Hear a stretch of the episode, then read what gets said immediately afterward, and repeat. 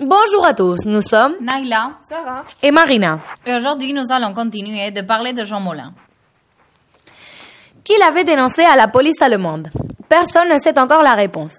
Il fut emmené à la Gestapo de Lyon avec d'autres résistants et on l'identifie comme étant Max, le chef de la résistance française. Je ne savais pas que c'était si simple de faire son devoir quand on est en danger, avait dit Jean Moulin. Face à ces tortionnaires, il fait preuve d'un courage exemplaire.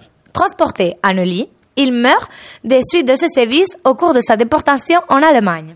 Il est alors remplacé par le démocrate chrétien Georges Bidault à la tête du CNR. Et en transférant ses cendres au Panthéon le 19 décembre 1964, la République lui accordera un statut hors du commun dans la mémoire nationale. Comme Leclerc rentra aux Invalides avec son cortège d'exaltation dans le soleil d'Afrique et les combats d'Alsace, entre ici Jean Moulin avec ton terrible cortège, déclare alors André Malraux lors de son hommage solennel. La responsabilité directe ou indirecte de cette arrestation fut imputée à René Hardy, membre du mouvement Combat présent ce jour-là, mais il fut innocenté à deux reprises.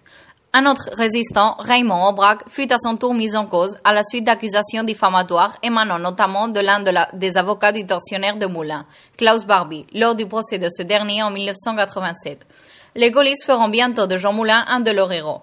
Les gaullistes et la France, qui verront en lui l'image de la résistance, de la victoire. À lundi